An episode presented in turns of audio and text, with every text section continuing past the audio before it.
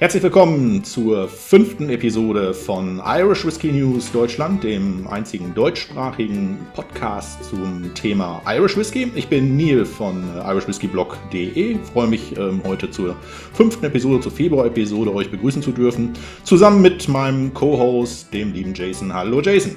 Hi, hi, Whiskey Jason hier. Whisky aus der Sicht eines Amerikaners. Jemand hat gesagt, ich habe das bei meinem äh, deutschen Podcast nicht gesagt, Whisky aus eines Amerikaners. Und jetzt habe ich ganz bewusst das heute ja auch mit eingefügt, ja.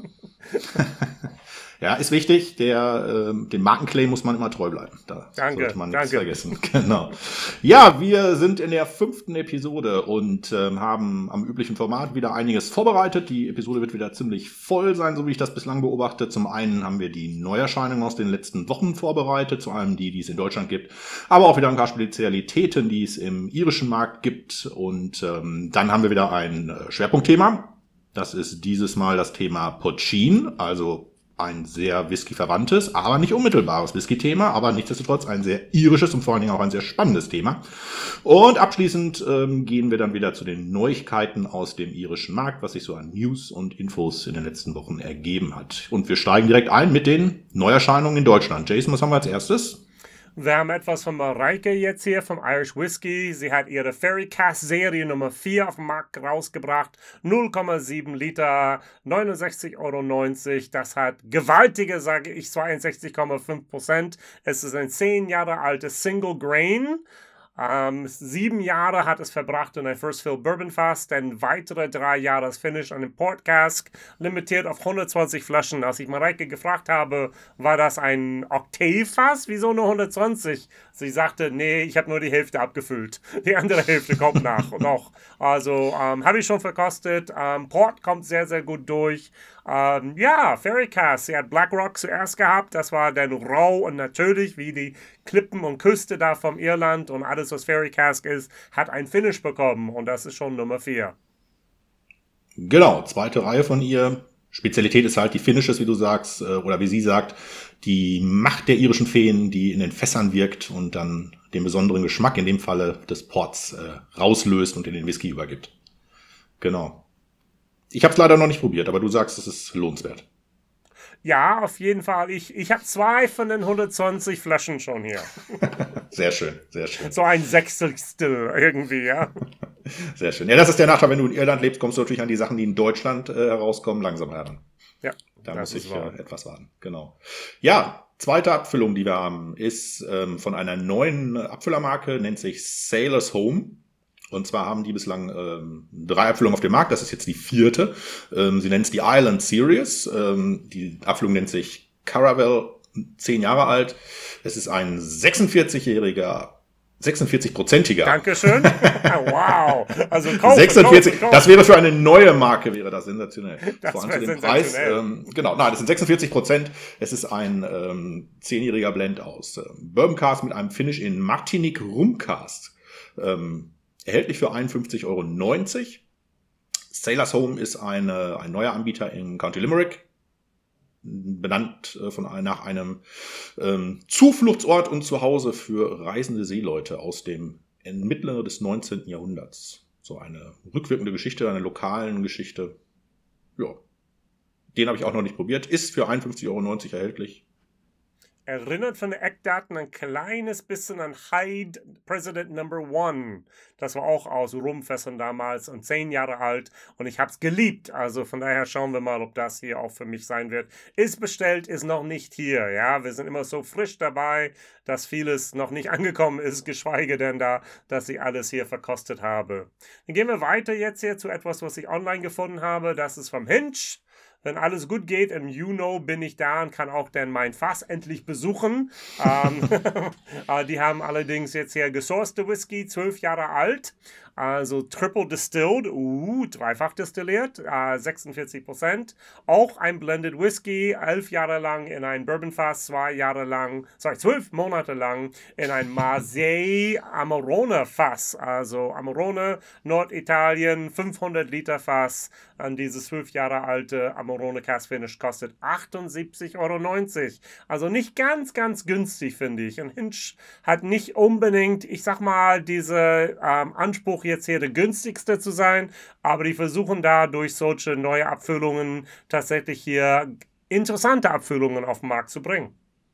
Definitiv interessante Abfüllungen. Ähm, und natürlich, das ist jetzt ein bisschen Vermutung, kann sowas natürlich auch immer in so eine Richtung deuten, wo möchten die sich mit ihrem eigenen Produkten dann später im Markt platzieren. Ne? Ja. Also wenn du jetzt über die Jahre, in denen sie schon äh, gesourcten Whisky anbieten, dich an ein vielleicht mittleres bis höheres Preisniveau gewöhnst, dann bist du nachher nicht so überrascht, wenn die eigenen Whiskys äh, in einer ähnlichen Preislage liegen, selbst wenn die dann halt nicht zwölf Jahre alt sein mögen.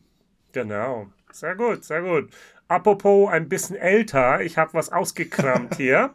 Also ähm, Vincent von Liquid Treasures da unten in Limburg hat tatsächlich hier immer wieder Schätzchen. Und diesmal hat er ein Kuli-Distillat, 20 Jahre altes Zeug hier abgefüllt. 2001 distilliert, 2021 hier abgefüllt mit 50,7 Prozent. 183 Flaschen und 338,90 Euro für die Flasche. Ähm, ja. 200, nicht, 200, 200, Ja, 200, ja, 206. Was habe ich gesagt? 300. Du hast oh, okay, gut. 200. äh, ja, das, denn es ist günstig. Schnäppchen, nur 238 Euro hier.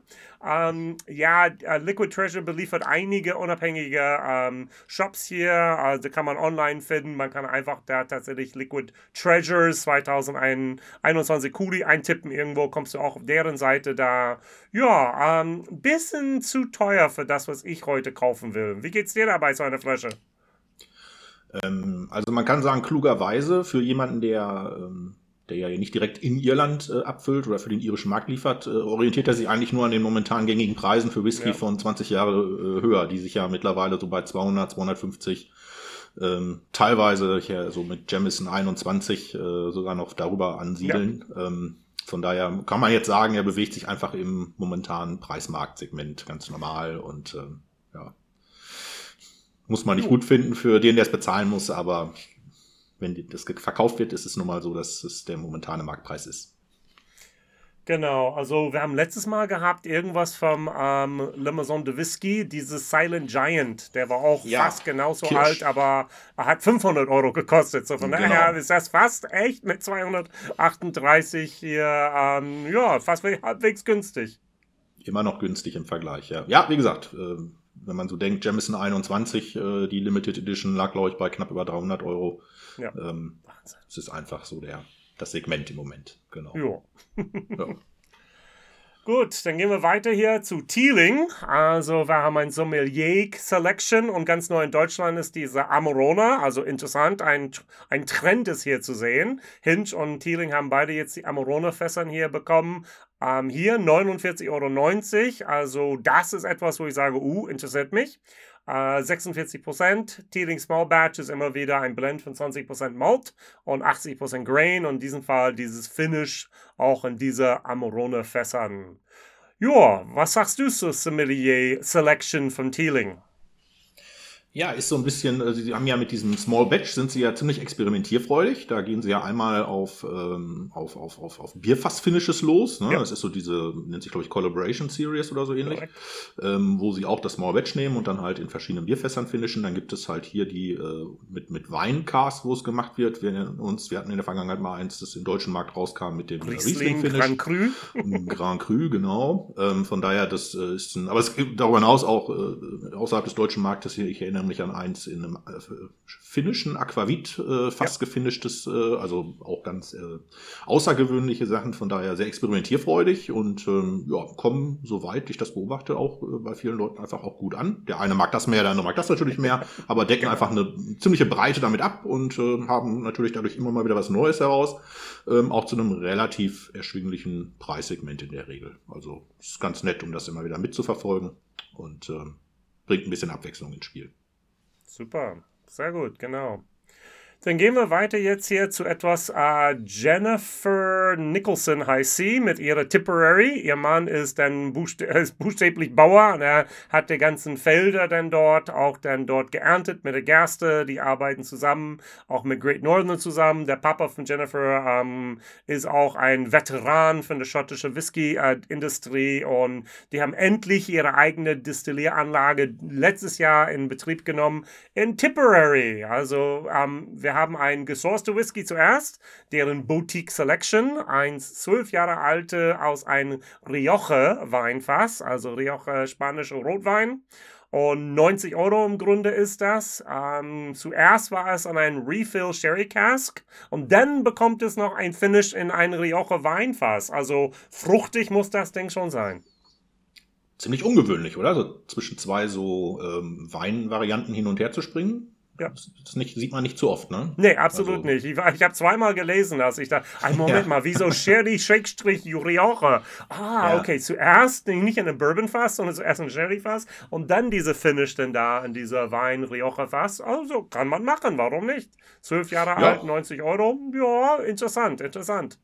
Das Ergebnis ähm, wird dem Ganzen recht geben oder halt nicht. Also das... Äh, sicherlich. Und Single Cask, ja.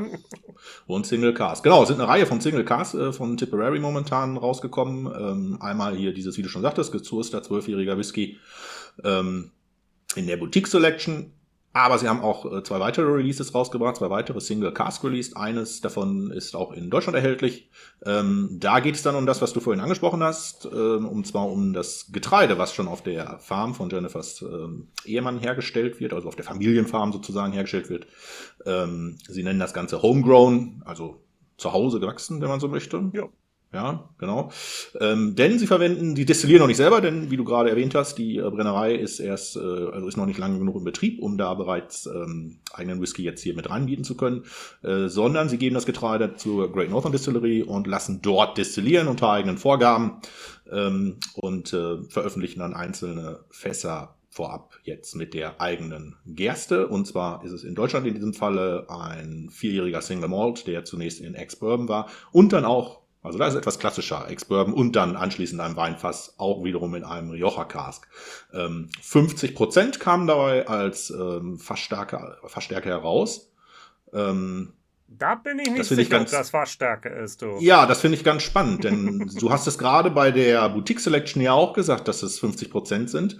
Ähm, und auf beiden Flaschen steht drauf Natural Cask Strength. Jetzt oh, frage ich dich, okay. was für ein Zufall, was für ein Zufall, oder? Gibt also das ist 50,0. Regularien in Irland, der bestimmt, was es ist. Wir haben in Amerika gerade für zwei Wochen erst bestimmt, was Barrel Proof bedeutet. Und ich bin ziemlich sicher, dass es hier auch dann dort in ähm, Europa das wirklich nicht gibt, was denn Nein. das ist. So von daher, wer weiß, ob das nur ein bisschen Marketing ist, würde ich nicht sagen. Ich hatte, ich würde in dem Falle, also ich habe mich damit abgefunden, dass äh, Cast Strength nicht immer ähm, in dem Sinne wirklich die nat natürliche Verstärke ist. Ja. Aber da sie wirklich so plakativ draufschreiben, Natural Cast Strength, habe ich mir gedacht, ähm, uh. Und dann sage ich das zufällig bei beiden. Das, bei, ich meine, der Zufall kann ja immer sein, wie er will. Ähm, ja. aber ich weiß nicht, ob einmal ist 50 ja nicht auch dann noch nicht so hoch. Ähm, und zum anderen, ich weiß nicht, ob das so zufällig dann ausgerechnet sein kann, wie es dann da rausgekommen ist. Ja, wie dem auch sei. Ähm, wir springen zum zweiten Homegrown Single Cars von Tipperary. Eines, was nicht in Deutschland erhältlich ist, sondern im irischen Markt. Ähm, und zwar ist es in dem Falle 50,5 Prozent. Das sieht schon zumindest nicht ganz so ähm, ausgedacht aus, sondern das könnte ja. tatsächlich natürlich die, die, die jeweilige Fassstärke gewesen sein. Vier Jahre alter Single Malt, ebenfalls, ähm, ebenfalls mit dem Getreide, dem eigenen hergestellt in der Great Northern Distillery, also gleiches äh, System.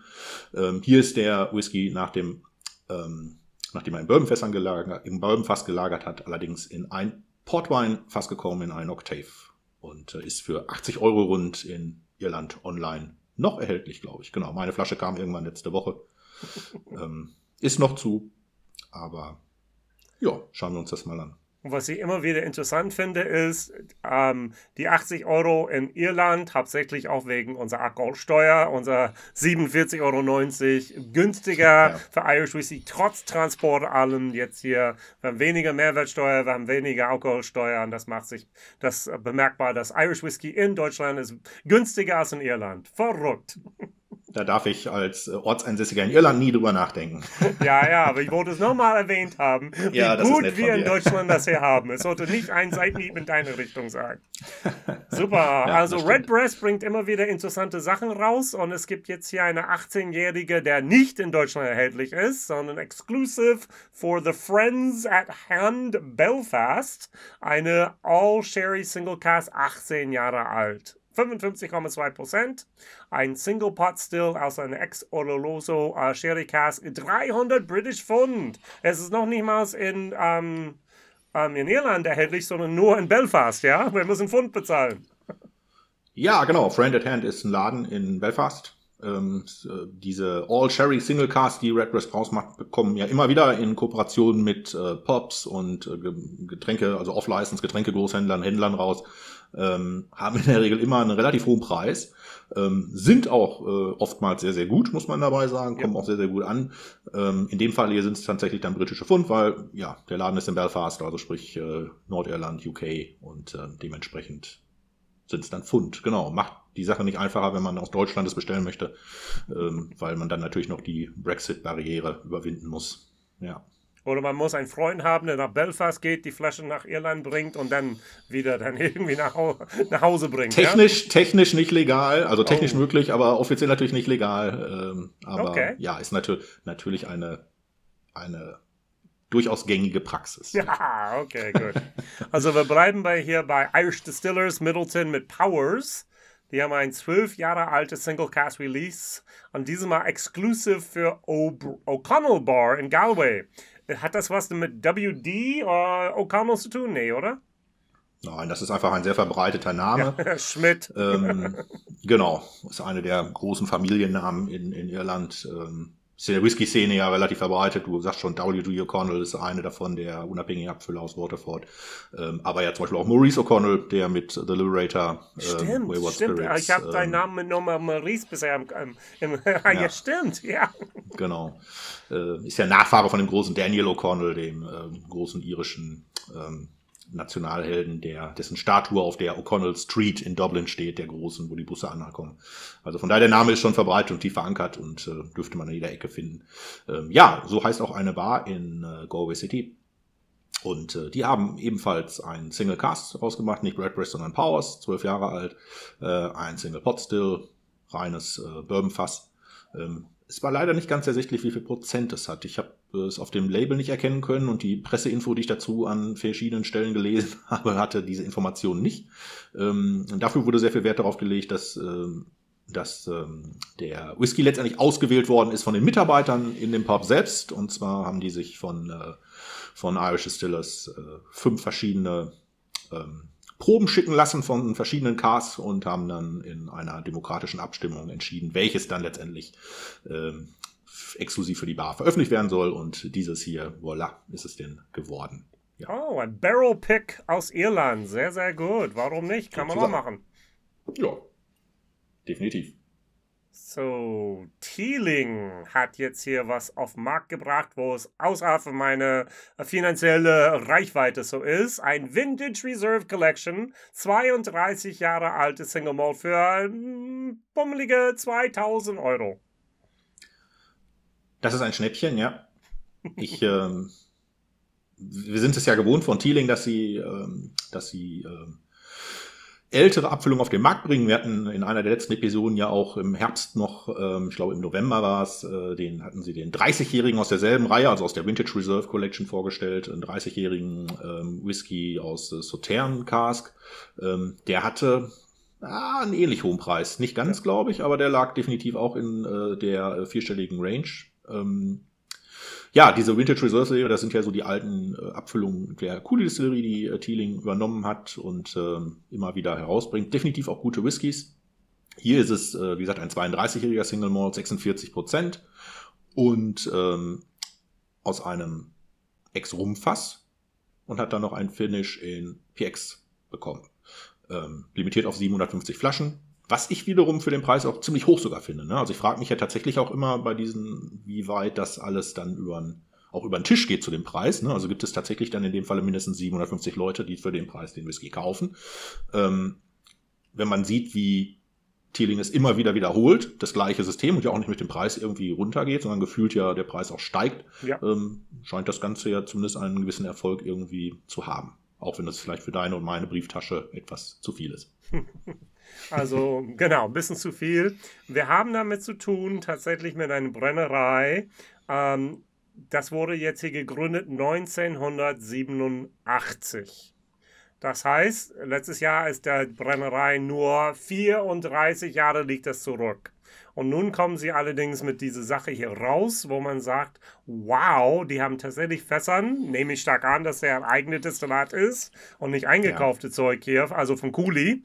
Ähm, und das war die ganze Zeit in einem Rumfass und die haben das nicht ange angerührt. Wahnsinn, ja schon ziemlich ähm, weit zurückgehend dann, ne? ja. wenn du, so wie du es gerade sagst. Also es geht ja dann wirklich bis in die Anfangstage tatsächlich ja, zurück. Genau. Ähm, schon beeindruckend. Ja. ja. Sehr, sehr gut.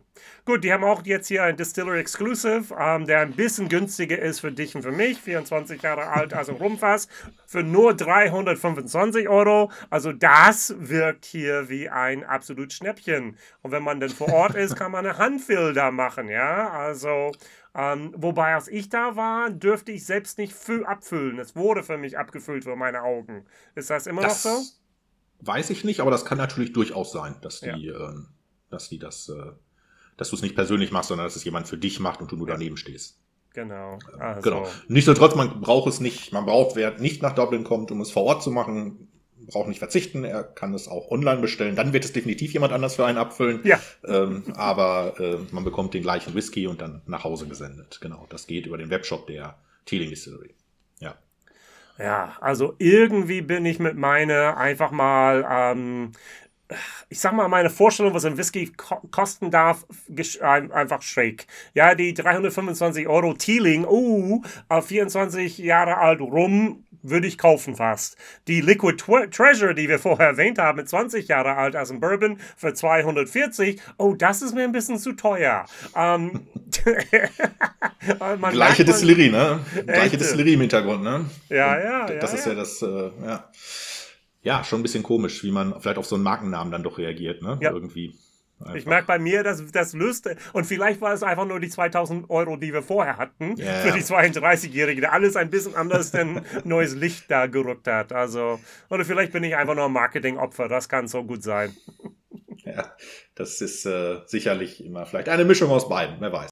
Super. Es gab, ich glaube, es ist schon zwei Jahre her, eine sogenannten I Love You Whisky, also von der Whistler, Whistler ein PX von Bowen Distillery. Aber jetzt gibt es was ganz Besonderes. Erzähl mal. Ja, genau. Es gab den PX I Love You. Ist eine Anlehnung an den Film, den ich persönlich nicht gesehen habe, der sich nennt PS I Love You. Ich habe den schon genau. gesehen. Ich glaube zweimal ja. mit meiner Frau sogar. Mensch. Ja, das äh, ist äh, sehr romantisch von dir. Danke. Ähm, ähm, genau, das ist ein Whisky, den sie vor, ich glaube, auch zwei Jahren herausgebracht haben. Ähm, und äh, der auch relativ gut angekommen ist. Der Name verrät, äh, wie er sich so darstellt. Ähm, hat einen Finish, ich glaube, für neun Monate in PX bekommen. Jetzt haben sie herausgebracht zum Valentinstag. Der, wir nehmen heute Mittwoch auf, ich glaube, vorgestern war, ja. nicht wahr? Genau.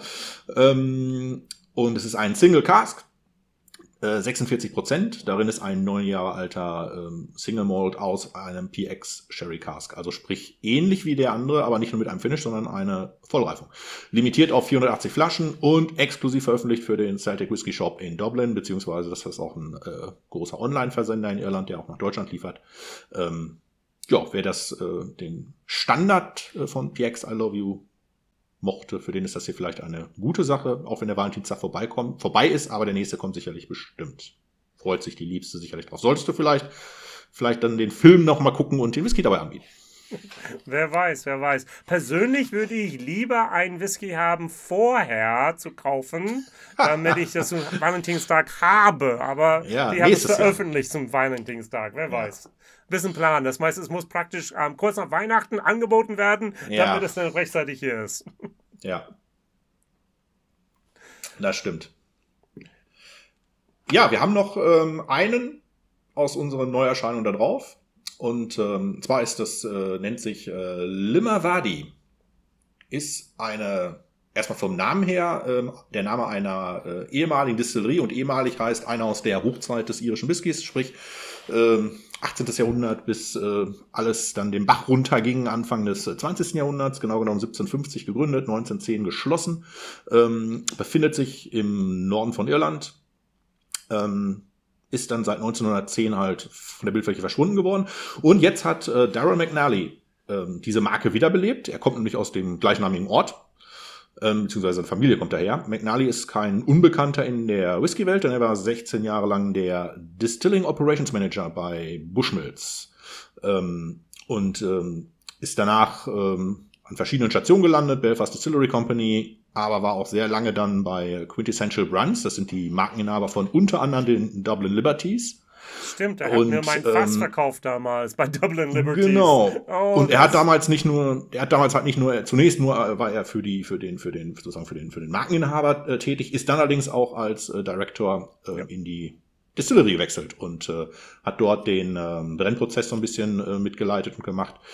Ähm, ich habe ihn auf der Whisky Live 2019 kennengelernt. Ja. Äh, damals war er noch da. Allerdings ist er im letzten Jahr, ich glaube in der ersten Jahreshälfte, irgendwann ja. dort abgesegelt. Und ähm, seitdem hat er diese Marke auf den Markt gebracht, die er zunächst nach äh, den USA und äh, ich glaube UK verkauft hat und mittlerweile dann auch in Irland anbietet. Genau. Jetzt ist das bei ihm so ein bisschen, da hoffe ich ein bisschen auf deine Expertise, denn er nennt es Single Barrel Irish Whisky und es ist erstmal ein 46-prozentiger Whisky, Triple Distilled, Ex-Bourbon, Single Malt, ähm, der Finish in PX Cask erhält. Ähm, dieser Whisky wird immer in einzelnen Fässern hergestellt. Das heißt, jedes Batch sozusagen, würde ich es mal interpretieren, hat 846 Flaschen. Das ist das, was ja aus einem Fass rauskommt. Und er nennt es Islands Only Single Barrel Single Malt. Jetzt ist für mich ein Single Barrel im Prinzip ja nichts wie ein Single Cask hatten wir einen Haufen. ja, hatten wir natürlich jetzt heute, wenn man so zurückblickt, jetzt die letzten Minuten einen ganzen Haufen von. Genau, ähm, also Boutique Selection von genau, Single Cask, Homegrown Single Cask. was genau ist jetzt dieses Islands Only? Weil das immer der gleiche Whisky ist, der halt sich im Prinzip nur halt von fast zu fast ein bisschen natürlich verändert, aber eigentlich sonst immer das gleiche ist. Oder was ist so, was, was, den Claim habe ich nicht verstanden. Es gibt auch keine großen Erklärungen dazu, ehrlich gesagt. Aber du siehst es so wie ich, ne? Ist erstmal jetzt nichts. Äh, genau. Das ist nicht so einzigartig, oder? Auf den ersten Blick nicht. Also ich kann mir nur vorstellen, dass er halt sagt, okay, das ist hier die Marke, wir das ist halt durchgehend immer ein eigenes Fass und wir geben das nach außen so wieder. Aber naja, gut, eigentlich. Ja. ja, gut, vielleicht genau. meinte damit, dass wir tatsächlich auch ähm, wie in Amerika unser Single Barrel haben ähm, wie bei Knob Creek Single Barrel. Und das ist einfach immer Knob Creek, immer Single Barrel, immer das. Aber auch dafür die für mich die Frage, wird es denn immer ähm, ein 46-prozentiges Single Barrel sein? Hm. Auch das ist so etwas, wo ich denke, naja, aber 55 Euro ist okay. Ähm, schauen wir genau. mal, ob das irgendwann nach Deutschland kommen kann, wo wir das auch dann hier genießen können oder erleben können. Ja, zumindest sein Name und seine, seine, seine Expertise spricht ja sicherlich dafür, dass das qualitativ... mein Freund. Reputation, genau. genau das sein war's. Ruf. Spricht ja nicht dagegen, dass das etwas durchaus sehr Gutes ist. Ne? Also von daher bleibt es gespannt zu sein. Genau. Ich bin ganz stolz, ähm, weiterzugeben, dass wir jetzt einen Sponsor haben hier für unser Livestream, für unser Livestream, für unser Podcast, sorry. Und das ist hier Mareike Spitzer von äh, www.irish-whiskies.de. Mareike! Hallo, hier ist Mareike von Irish Whiskies. Ihr habt keine Lust mehr auf die großen Standardabfüllungen? Dann kommt zu irish-whiskies.de. Hier findet ihr eine große Auswahl an unabhängigen Abfüllungen, Single Cast Bottlings, und Abfüllung der neuen kleineren Brennereien aus Irland. Wir freuen uns auf euch. Ja, genau. Das war unser das erste Mal, dass wir äh, Werbung hören durften. Finde ich schön. Ähm, danke an Mareike fürs Unterstützen. Ähm, wir kommen zum nächsten Punkt. Nachdem wir die Neuerscheinung durch haben, äh, richten wir unseren Blick jetzt auf äh, den äh, Fokus diesen Monat. Und zwar ist es ähm, Puccin, Irish Puccin. Ähm, da möchten wir einen kleinen Überblick geben, worum es sich dabei handelt, was das Ganze mit Whisky zu tun hat und ähm, oder nicht. Ja, was genau oder auch nicht, genau, denn das ist genauso wichtig. Ähm, Jason, was weißt du über Puccin? Ich bin ziemlich sicher, dass es aus Irland kommen muss. Ich glaube nicht, dass wir Puccin in USA oder Deutschland brennen können. Ist das richtig? Zumindest dürftest du es dann nicht Irish Poutine nennen. Ähm, ah, siehst du, das wusste ich noch nicht mal. Okay, Irish Poutine darf nur. Ich dachte, Poutine als solches war ein Begriff, der auch geschützt war. Interessant.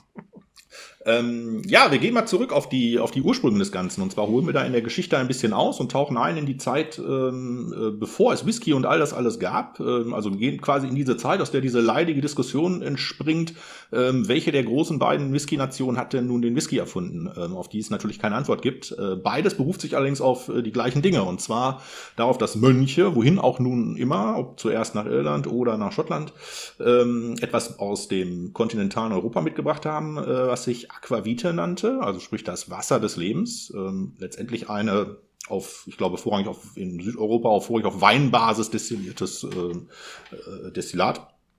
Und ähm, das kam ähm, halt unter anderem auch nach Irland, wann auch immer. Wie gesagt, wir führen die Diskussion jetzt nicht. ähm, und hatte ähm, dort dann von dem lateinischen Aquavite den irischen Namen bekommen, Ishkebar. Das ist das, was jeder mittlerweile ja auch äh, in der Regel kennt. Im schottischen Gelischen heißt es äh, ähnlich, schreibt sich, glaube ich, nur ein bisschen anders. Ähm, dieses Ischgebar wurde abgewandelt oder verkürzt, sagen wir besser, zum irischen Wort Fuschke. Schreibt sich F-U-I-S-C-E, für die, die es äh, mal nachvollziehen möchten. Und ähm, ja, dieses Fuschke war im Prinzip ein Destillat, was mangels Weinbasis äh, dann aus ähm, vorrangig Getreide hergestellt worden ist. Also wir kommen der Sache mit Whisky schon relativ nah. Genau, ähm, Irland und Wein war nicht im Mittelalter so bekannt. nicht so, nein, genau. Das äh, sicherlich eher auch heute noch nicht so das äh, klassische Weinanbaugebiet. Ähm, aber es war halt für die, vorwiegend für die Landbevölkerung damals, ähm, wir reden hier so über ähm, über ja über ja, Mittelalter, ne? also ja. 14. bis 15. Jahrhundert, mhm. ähm, war es halt eine gute Gelegenheit, ähm, überschüssiges Getreide, was nicht für irgendwelche Dinge äh, ver ver verwertet werden konnte, wiederum einer Nutzung zuzuführen. Also sprich, indem man es halt äh, destillierte, war es so, dass man daraus ein lagerfähiges Gut schuf, was man auch für länger aufbewahren konnte als jetzt das Korn. Aber, und das war vielleicht noch viel wichtiger, äh, es war halt ein beliebtes äh, Mittel für zum Handeln. Also ja. du konntest es quasi wie Geld einsetzen. Das heißt, du konntest zum Schuster gehen und sagen, mach meine Schuhe fertig und im Gegenzug bekommst du, ich glaube, Leute hatten damals noch nicht so viel die Schuhe, aber äh, du bekommst, äh, äh, du bekommst dafür halt kein Geld, sondern du bekommst dafür halt eine Flasche oder eine Gallon oder was auch immer von einem Fuschke. Also war es ein beliebtes Gut. Ähm, Jetzt war es so, dass man dann entsprechend äh, sich dann vorstellen kann, jedes Dorf, jeder Farmer, der das gemacht hat, ähm, der in dieses Produkt das rein tat, was sozusagen für ihn dann gerade verfügbar war. Er gab natürlich kein äh, sonderlich äh, homogenes Gut. Also das ist dann nicht so, dass dann der gleiche Farm immer wieder das gleiche Produkt herausgebracht hat, sondern da war natürlich dann dementsprechend ähm, vom Ergebnis her alles dabei, was äh, das Produkt hergab. Ähm, nichtsdestotrotz war es so, dass vorrangig halt ähm, Gerste verwendet worden ist. Wenn aber jetzt statt Gerste mehr Hafer übrig war, dann wurde halt mehr Hafer verwendet. Ähm, Traditionell war dieses Getränk ähm, peated. Ja, also wenn wir uns auch da wieder angucken, wie war das so mit ähm, irischer Whisky ist unpeated.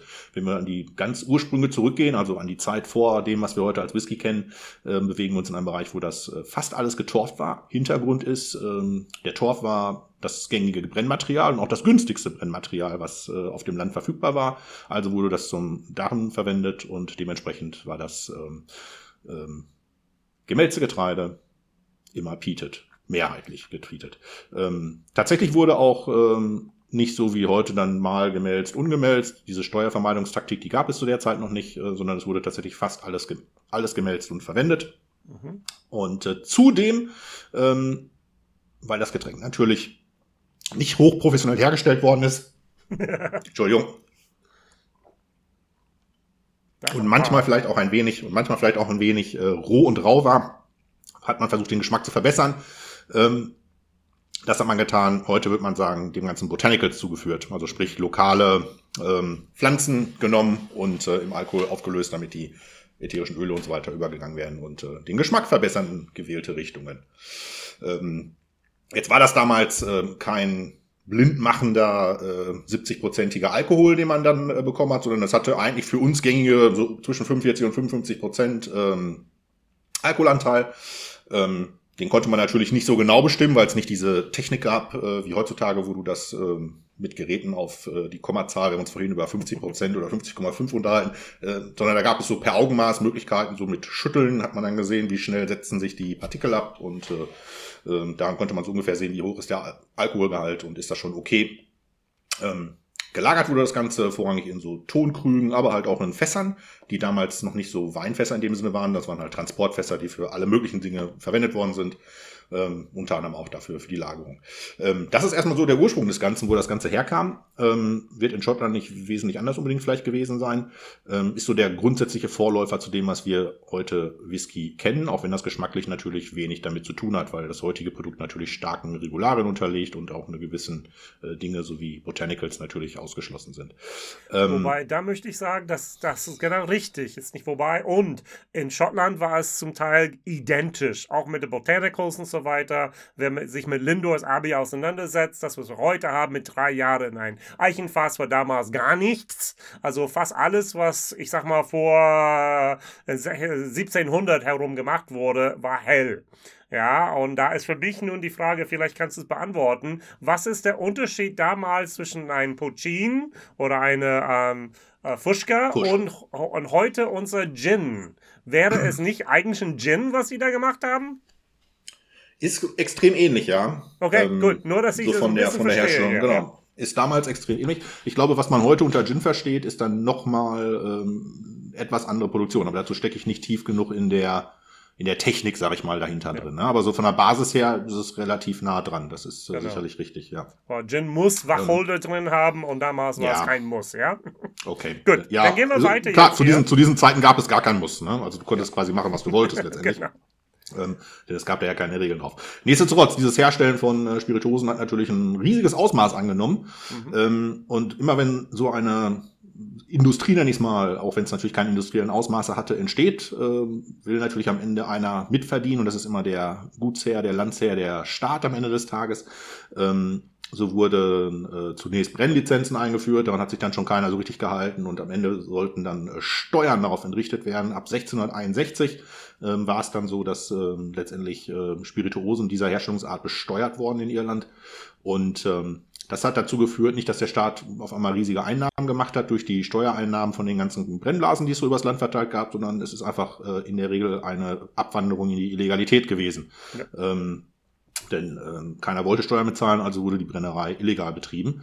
Ähm, und ähm, das ist der Ursprung dessen, warum Pochin bis vor kurzem als eigentlich eine illegale, gleich also synonym mit einer illegalen Spirituose war. Ähm, mittlerweile ist es aus der Illegalität herausgekommen, aber dazu kommen wir gleich. Ähm, letztendlich ist es so, dass diese dass diese Steuervermeidung, also dieses dazu geführt hat, wie gesagt, dass die Sache ähm, heimlich dann gemacht werden musste. Und da kommen wir zu dem Punkt, wieso wir das Ganze dann mittlerweile Pochin nennen. Denn eine heimliche Produktion bedeutet, du brauchst eine kleine Apparatur, du brauchst eine, die mobil ist, damit du sie irgendwo aufbauen kannst und sobald ähm, die Aufseher, die Steuereintreiber kommen, du sie auch möglichst schnell wieder ähm, verschwinden lassen kannst.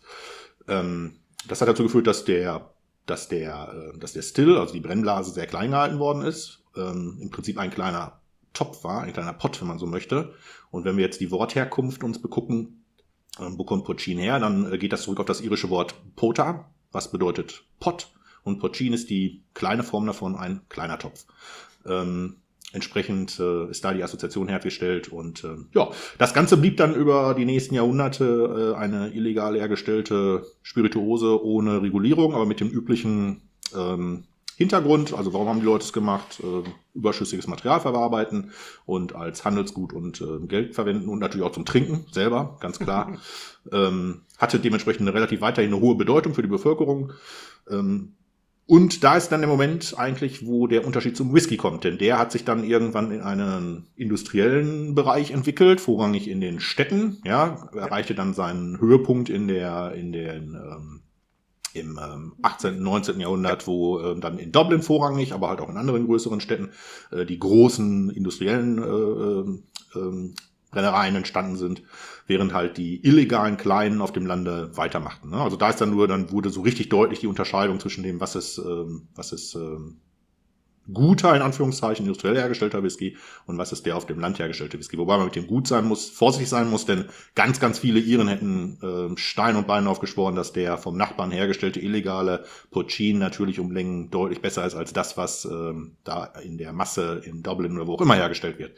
Ähm, Genau. Ja, das blieb lange so, bis 1997 äh, ähm, dann letztendlich äh, Pochin als legale Spirituose wieder hergestellt werden durfte. Also das, was ähm, so produziert wurde. Ähm, damit kam man, es war dann kein illegaler Schnaps mehr, sondern man durfte es auch legal vermarkten und unter dem Namen vor allen Dingen vermarkten. Also 25 ähm, ja, Jahre lang ist Puccin praktisch legal, ja? Ja, genau, grob. Sehr gut. Ziemlich genau sogar. Ja, ja, ziemlich genau sogar. Genau, und wie das dann halt mit solchen legalen Sachen ist, dann brauchst du Regularien, dann sind wir wieder bei dem, was heute Whisky ist. Das heißt, du brauchst ein Technical File, was genau definiert, was ist denn Puccin, also was darf rein, was darf nicht rein. Also alles das, was Puccin eigentlich niemals war. Ne? Also so dieses, wir verwerten eigentlich, was wir möchten und können dann tun, was wir wollen. Das ist ähm, das ist dann in einen äh, Technical File gegossen worden. Mittlerweile ist das Ganze auch äh, geografisch geschützt von der EU. Das heißt also, wie du eingangs schon sagtest, Irish Puccin muss in Irland äh, hergestellt sein und nach bestimmten Kriterien produziert sein. Und wie diese Kriterien aussehen, die schauen wir uns dann jetzt in der Folge mal an. Wir haben da so ein bisschen zusammengefasst, ähm, was in diesem Technical File steht. Ähm, das setzt voraus, und da sieht man jetzt gleich schon sehr schön, was denn die Unterschiede sind zu Whisky. Also da werden jetzt Whisky-Liebhaber sofort, äh, ich will nicht sagen aufschreien, aber ein, ein paar sagen, Überraschungen ah. sind da für mich, wo ich dachte, wie bitte? genau. Ähm, also was ist erlaubt in der Destillation? Wir haben es eingangs gesagt, vorrangig war und ist das Getreide, aber es sind auch so Sachen verwendet und jetzt im Hintergrund behalten, was ist die Historie? Also wo kommt es her? Es kommt halt daher, dass du als Bauer verwendet hast, was du am Ende des Jahres nach der Ernte über hast und nicht für irgendetwas anderes verkauft, gegessen oder sonst wie lagern konntest. Also was sind die Hauptdinge, die so ein Bauer hat. Getreide, klar. Da sind so alle die gängigen verwendet, die auch in Whisky-Verwendung, äh, erlaubt, die auch in Whisky-Verwendung finden können. Aber zum Beispiel auch Molke, oh. Zuckerrübenmelasse und ah, Kartoffeln. Kartoffeln. Ja. Ähm, also im Prinzip tatsächlich ja so, was man vielleicht als klassische irische Produkte, ne, wenn man überlegt, Kartoffeln, klar, Molke als, ne, man, wir alle kennen die äh, Dairy Industry in Irland, natürlich, macht auch Sinn. Und Getreide, selbstverständlich. Ähm, wichtig ist davon, 50 Prozent dieser Zutaten, die du verwendest in einem Pocchin, um ihn so nennen zu dürfen, müssen aus Irland stammen. Also hier angebaut sein und nicht irgendwie importiert sein. Eigentlich eine ganz schöne äh, Regelung, um das Ganze so ein bisschen lokal zu halten. Ähm, Schade. Wie gesagt, andere Leute haben 80 Prozent bei anderen Technical Files, ja? ja, ja, ja, gut. Es geht immer mehr. Ob es sinnvoll ja, ist, leider dahingestellt. Ähm, ja, für Botanicals haben wir vorhin angesprochen. Ja. Ähm, da dürfen bis zu zehn Prozent äh, dürfen, in, dürfen nachher das Endprodukt aufmachen. Wow. Ähm, und zwar sind da so Sachen wie Apfel, Birne, Beeren, Minze, ähm, Wildblumen, verschiedene, ähm, Ingwer oder, so ist es, andere heimische Pflanzen. Ja. Also sprich, es ist sehr wertvoll darauf, äh, sehr viel Wert darauf gelegt, dass es ähm, halt sich um das legt, was ursprünglich mal darin verwendet worden ist. Ne? Also ganz klar, im 15., und 16. Jahrhundert haben die irischen Bauern keine exotischen Pflanzen da reingetan, weil es die halt nicht gab. Ähm, dementsprechend teuer, bitte heute ja, das wuchs ja nicht, ne? Es wurde ja keine Ziergärten in dem Sinne betrieben. Also wollte nicht dann durch den Garten laufen und sagen, ich tue das und das rein, sondern es muss schon etwas gewesen sein, was heimisch äh, in Irland ist. Ähm, ähnlich zum Whisky, mindestens 40% ABV muss am Ende rauskommen. Ähm, Irish Puccin ebenso, genauso wie beim Whisky, muss auf der irischen Insel, das umfasst die Republik als auch den Norden, äh, produziert sein. Ähm, maximale Stärke, die äh, nach der Destillation herauskommen darf, sind 94,7. Ja, versucht das 94,7 kriegen. Ich, ja, man fragt sich auch, warum das so eine krumme Zahl ist, aber wie dem auch sei. Oh gut, ähm, das hat mit Column Still zu tun und hat damit zu tun ja. mit der Alkoholstärke, was denn daraus okay. produziert werden kann, damit es nicht hundertprozentig Wodka wird. Ja. ja, okay. Ähm, ja, ein großer Unterschied ist äh, Aufbewahrung. Ähm, bei Whisky haben wir diese berühmten drei Jahre, die es in Holzfässern oder in Schottland ja sogar in Eichenholzfässern gelagert sein muss. Ähm, Puccini ist es so, dass er quasi ja eine ungelagerte Spirituose ist und dementsprechend gibt es eine Regelung, ähm, dass er nicht länger als zehn Wochen in Holzfässern lagern darf. Ähm, das ist vorrangig natürlich ein Schutz dessen, um eine Abgrenzung zum Whisky herzustellen. Ähm, wir haben es eingangs gesagt, früher wurde der gelagert natürlich in allem, was so verfügbar war, um ihn zu lagern. Also da hat natürlich jetzt kein Bauer darauf geachtet, dass er nach der zehnten Woche aus einem Holzfass rauskam, falls er ihn in einem Holzfass hatte. Ähm, das ist ähm, sicherlich äh, jetzt etwas, was eher so die Abgrenzung dienen soll. Und ähm, ja, dann wird das Ganze gebottelt. In der Regel ist das so heute so, wenn die die Purchin herstellen, ihn destillieren, füllen ihn mehr oder weniger umgehend, also in einen Bulk-Container und dann geht er umgehend in eine Flasche rein. Ähm, dieses äh, Bottling muss nicht, und das ist ähnlich wiederum wie beim Whisky, nicht in Irland erfolgen. Das kann auch außerhalb von Irland sein. Ähm, ja, das ist so grob der technische Punkt dahinter und der historische Abriss. Ähm, wie stehst du dem gegenüber? Hat das dein Interesse an Puccin ein wenig, ein wenig ähm, geweckt, Jason? Ein wenig, ja. Also was ich ganz cool finde, ist, du hast jetzt hier diese Zeilen genannt, wo es darum geht, um den Whisky-Steuer, diese Alkoholsteuer, der eingeführt wurde. Ähm, du hast jetzt hier gesagt, in Irland war es im Jahr jetzt hier 1661 und in Schottland ist es tatsächlich dazu gekommen, denn in dem Jahr 1644, also knapp 20 Jahre später. Das gleiche passierte auch in Schottland, dass tatsächlich die Leute dann angefangen haben zu illegal zu destillieren. Dann kamen dann später tatsächlich dann die Lizenzen. Manche haben sie übernommen, manche nicht. Aber was ich nicht ganz verstehe ist, ähm, in Schottland kenne ich absolut keine Industriezweig, der praktisch nur Make produziert. Also die sind alle rübergegangen, das in Holz lang, längerer Zeit reifen zu lassen, praktisch diese industrielle Auf, ähm, Aufnahme von dieser Pro Produktionsweise. Allerdings, es wurde dort in Irland ähm, hauptsächlich auch ländlich, ich sag, äh, Donegal zum Beispiel, glaube ich, war dafür sehr berühmt, oder? Denn da oben was zu machen, ja? Ähm, Im Prinzip kannst du auf einer, wenn du auf einer irischen Landkarte guckst und äh, so die Küstenregionen, vorrangig solche, die so ein bisschen Headland-mäßig sind und wo es ein bisschen bergig ist. Ne? Also Connemara ist äh, so eine andere, ja. wo es halt sehr schwer zugänglich ist ähm, für äh, Ortsfremde, um halt diese äh, Pots, ne, wie gesagt, die sind ja dann ins Land gewandert, die wurden ja dann nicht mehr, ähm, die Destillation fand ja dann nicht mehr in der Hütte statt, sondern die sind dann halt äh, die Berge rauf auf irgendeine, auf irgendein, auf irgendein Feldbereich äh, gegangen und haben das unter dicken Steinen hinter großen, äh, äh, ja, hinter großen Steinen gemacht, äh, nachts oder bei ganz schlechtem Wetter, damit halt keine Rauchfahne zu sehen ist und ähm, äh, ja, das dann irgendwie aufzufinden und äh, aufzuspüren, das ist natürlich dann sehr, sehr schwierig gewesen. Ähm, aber es ist im Prinzip ein interessanter Punkt, weil wenn wir berücksichtigen, dass ja die Herkunft und auch die Art der Herstellung ähm, aus der ersten Zeit äh, sicherlich sehr identisch zu dem, was in Schottland war, war, wieso hat sich das so entwickelt? Ne? Also was, was ist was und wenn ja, wie lange gab es ein Pendant zu diesen mhm. Pochin halt oder Fuschke, ähm, Aquavita, wie auch immer wir es nennen möchten, ähm, in ähm, in Schottland. Das wäre sicherlich ein interessanter Punkt. Und warum ist das, wenn dann so verschwunden oder nie so relevant gewesen, wie es halt in Irland dann der Fall war? Ja.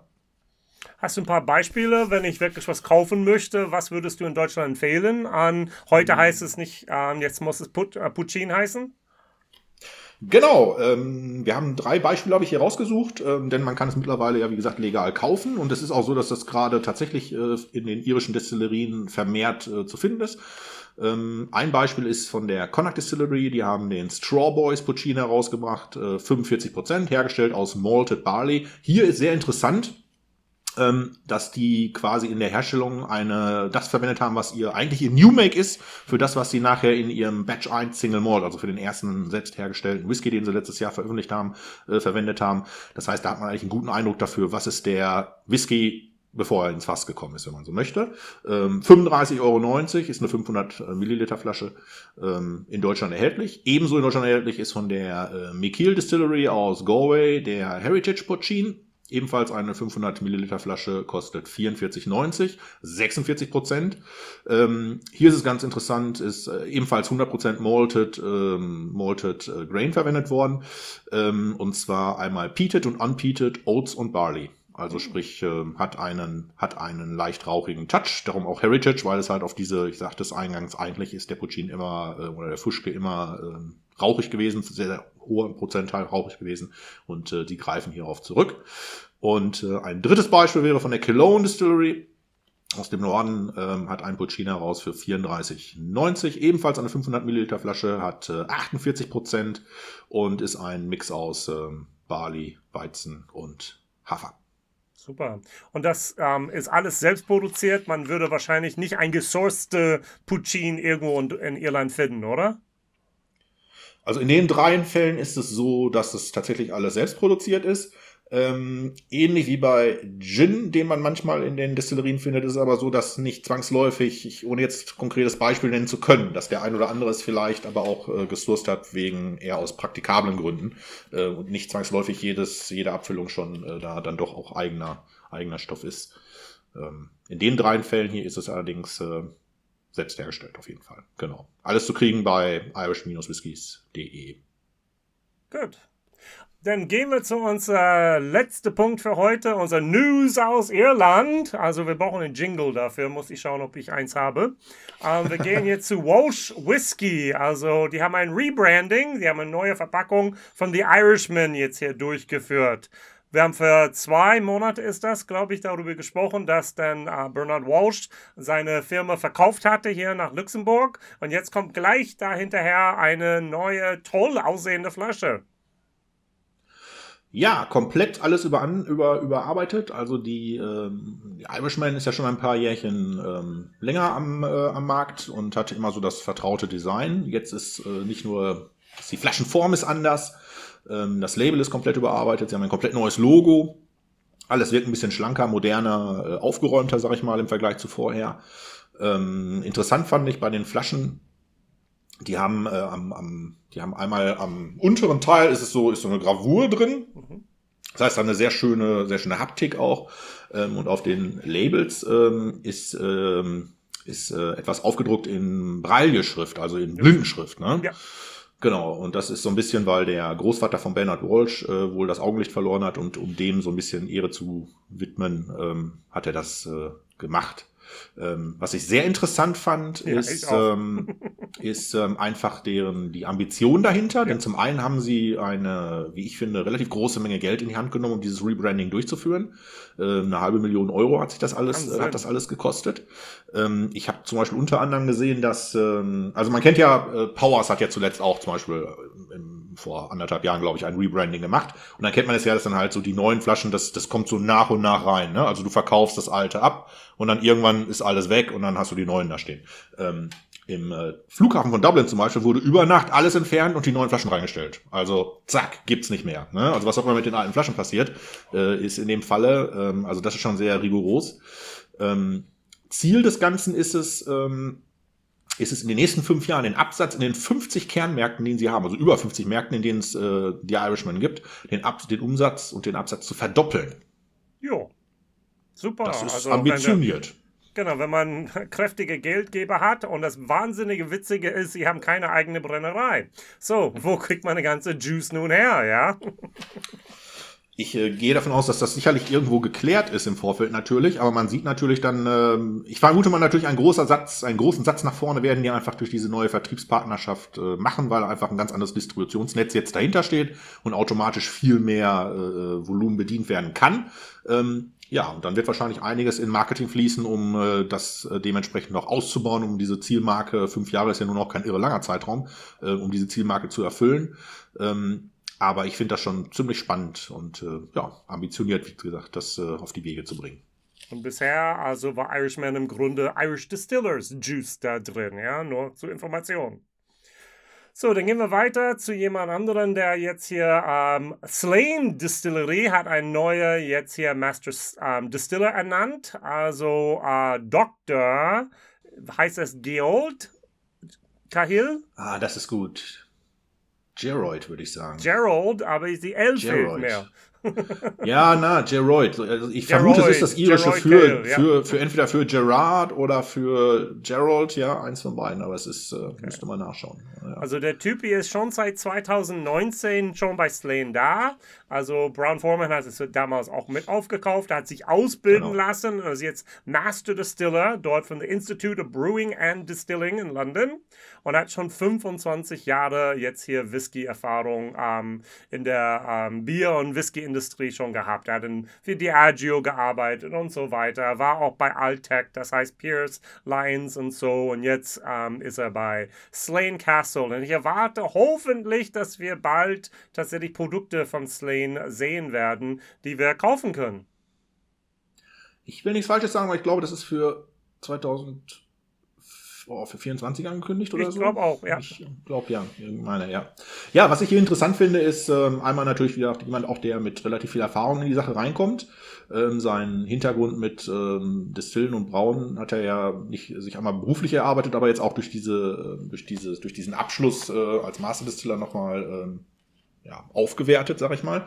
Ähm, und er ist ja bereits etwas länger bei äh, Slane, das heißt, er hat ja sozusagen nicht nur jetzt on the job da gelernt und äh, reingemacht, sondern halt diese Ausbildung auch parallel dort absolviert. Also das ist so ein bisschen von beiden Seiten, denke ich, ganz clever, ja. ähm, weil er jetzt äh, sich einmal deutlich verbessert hat und diese Verbesserung direkt vor Ort stattgefunden hat. Also das ist sicherlich eine Basis, von der man ausgehend äh, dann äh, einiges für die Distillerie aufbauen kann. Und äh, ja, sicherlich nicht unspannend. Und Slane war vorher nur eine Marke und jetzt kam der, Geld, der große Geldgeber, der tatsächlich eine Distillerie dort gebaut hatte. Und das heißt, von der ähm, Einbau von dieser Distillerie bis hin zu der Betriebnahme war er dabei. Also von daher, ich finde es einfach nur sehr schön, dass jemand sich da auch dann hineingearbeitet hat und weitergemacht hat. So etwas Ähnliches haben wir auch bei Connacht, oder? Bei County Mayo? Ähm, ja, da ist ähm, auch jemand Neues hinzugekommen. Jetzt ein, Connacht hat bereits einen äh, Master Distiller im Prinzip, der sich schon alles kümmert, aber die haben jetzt eine äh, relativ gute Ergänzung zu ihrem ähm, zu ihrem äh, personellen Angebot äh, gemacht. Und zwar haben sie einen äh, neuen Head Distiller. Ja, ich bin jetzt immer Master Distiller, Distiller. Ja, es ist, muss man sehr aufpassen ne, mit, den, mit den Dingen. Ähm, Ryan Friesen nennt sich der Mann. Ich weiß nicht, spricht man Friesen in dem Falle so ein bisschen Englisch eher aus? Weil er, du, ist er kommt aus Indiana, so vielleicht ist es ja. Friesen.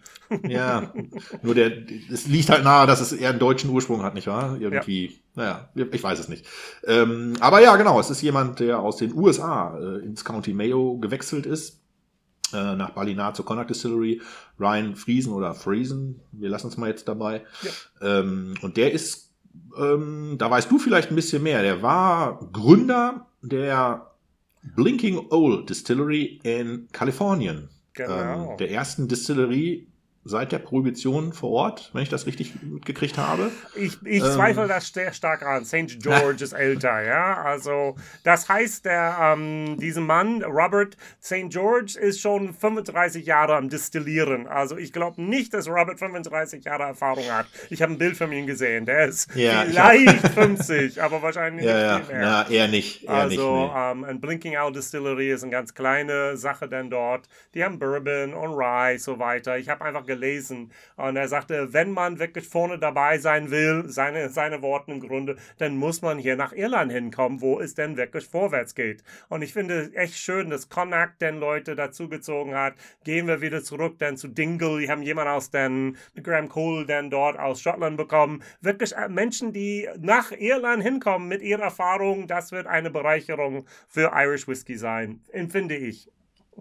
Ja, das definitiv. Also jetzt, ich, ich kenne die Blinking Old Distillery nicht, du sagst, das ist eine relativ kleine, aber wenn ich sehe, dass er sie halt, dass er sie halt aufgebaut hat, ähm, dass er da halt verantwortlich gearbeitet hat und auch ein relativ breites Sortiment ja angeboten hat, ähm, zeugt das ja erstmal davon, dass er so ungefähr schon weiß, was er da tut. Und äh, wenn das für ihn ein Schritt nach vorne ist, dann ist es für Konak, wenn da jemand reinkommt, der einmal ähm, noch will und kann und auch schon ein bisschen was drauf hat, kann das ja auch nur ein Schritt nach vorne sein und äh, zusammen mit dem äh, Master Distiller, der da bereits arbeitet, äh, kann es erstmal nur eine gute Geschichte werden, um das Ganze nach vorne zu bringen. Sehr, sehr gut. Dann gehen wir als last but not least zu ein paar Zahlen hin. Äh, denn am Ende des Jahres oder Anfang des ne neuen Jahres ist man immer gerne dabei zu erzählen, wie stark man dazu gewachsen ist. Und wir gehen erst einmal zu den Absatzzahlen vom USA, vom Irish Whiskey in den USA. Ja, also 2020 war ein doofes Jahr, da war Covid und so weiter. Und 2021 wuchs der Gesamtumsatz von Spirituosen um 12% und Irish Whiskey sogar um 16%. Ja, also das ist nicht schlecht. Okay. Ähm, 5,9 Millionen 9 Liter Cases, das heißt 12 äh, Cases, 12 Flaschen. Ja, also man muss die sechsmal oder fünfmal 12 einfach mal hier machen. Dann weiß man, wie viele Flaschen man denn dort importiert hat. Ähm, und da gibt es eine Prognose, dass tatsächlich bis 2030 möglicherweise Irish Whiskey könnte Scotch in den Vereinigten Staaten überholen, könnte mehr verkauft werden. Das wäre natürlich oh, eine bombastische Sache. Ja, ist eine, ist eine Prognose, die die Irish Whiskey Association, ich glaube, das erste Mal vor zwei oder drei Jahren aufgestellt hat und seitdem äh, trotz Covid, du hast es gesagt, das hat den ganzen Ansatz natürlich eine Bremse gegeben. Ähm, aber trotzdem haben sie es immer wieder äh, wiederholt und äh, letztendlich ist es ja auch so, dass sich die Absatzzahlen trotz äh, der äh, Pandemie, also sprich weggefallenem Travel Retail und geschlossenen Pops überall, ähm, dass sich die Zahlen ja relativ resistent gezeigt haben. Ähm, und jetzt, wo es dann wieder losgeht, äh, sich auch zeigt oder losgegangen ist, zurückblickend auf das letzte Jahr, ähm, sich gezeigt hat, dass die, äh, dass die Werte auch weiterhin nach oben gehen. Während äh, ich glaube, Scotch legt auch zu, aber hat natürlich ein langsameres Wachstum, weil die natürlich jetzt prozentual gesehen natürlich auch von einem deutlich höheren, deutlich höheren Feld kommen. Aber ähm, also wenn wir einfach uns das gibt Ganze, es noch 25% Strafzoll auf Scotch in den Vereinigten Staaten. Das, das ist, ist, noch nicht noch weggefallen dazu. und das ist auch Das kommt natürlich Problem. auch noch dazu. Ja. Das kommt natürlich auch noch dazu. Ähm, zumindest in diesem Vergleichszeitraum jetzt hier.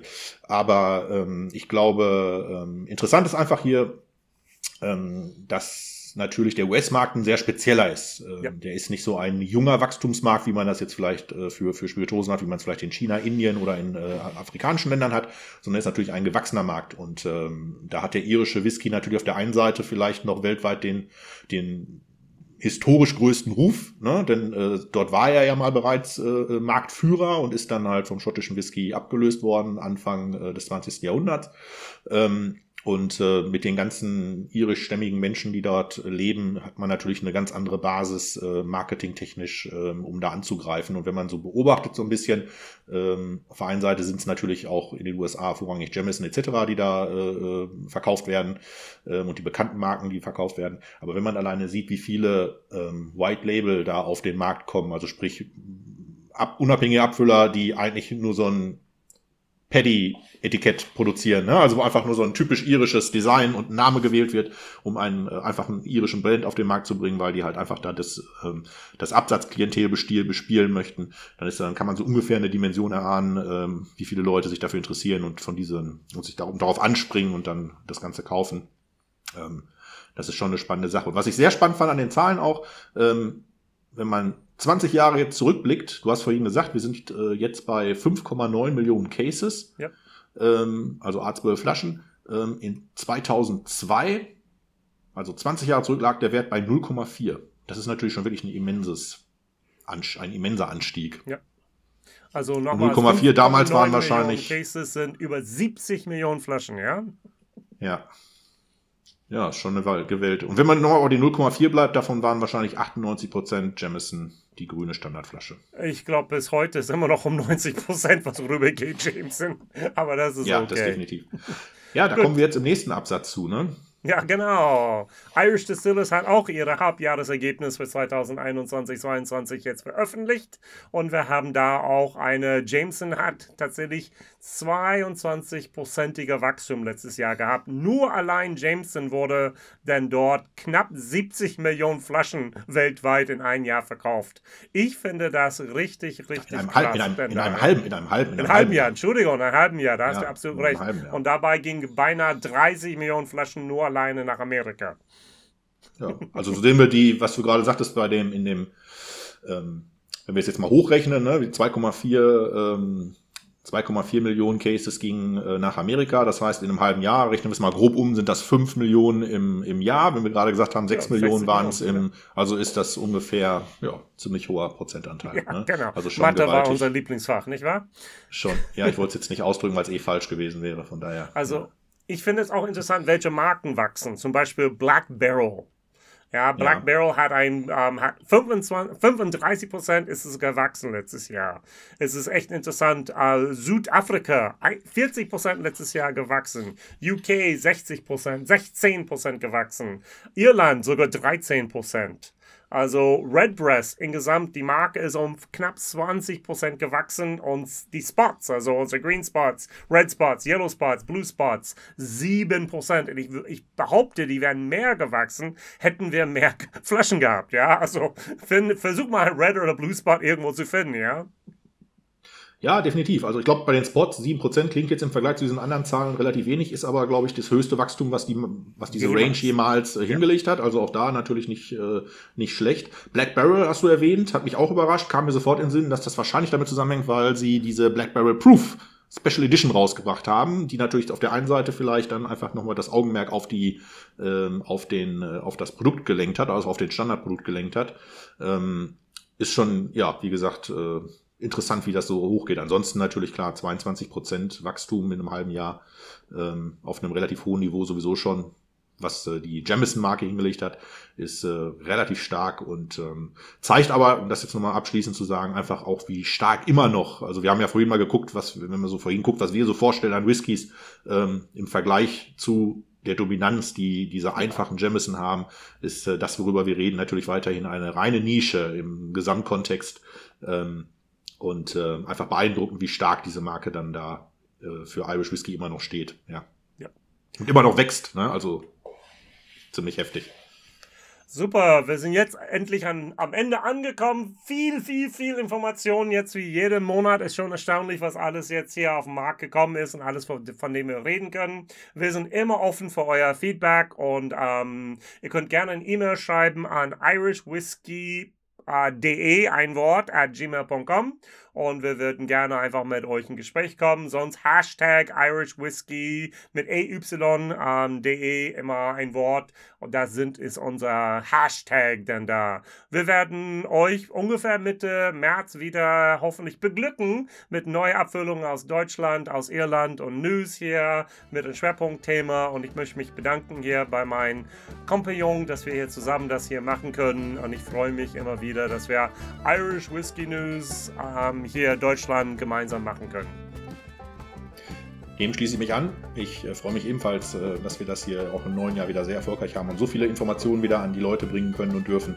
Ähm, freue mich auf die nächste Episode. Sage danke dir, Jason, und allen, die zugehört haben. Und ähm, ja, verabschiede mich bis nächsten Monat. Alles Gute, bis dahin, ciao. Ciao.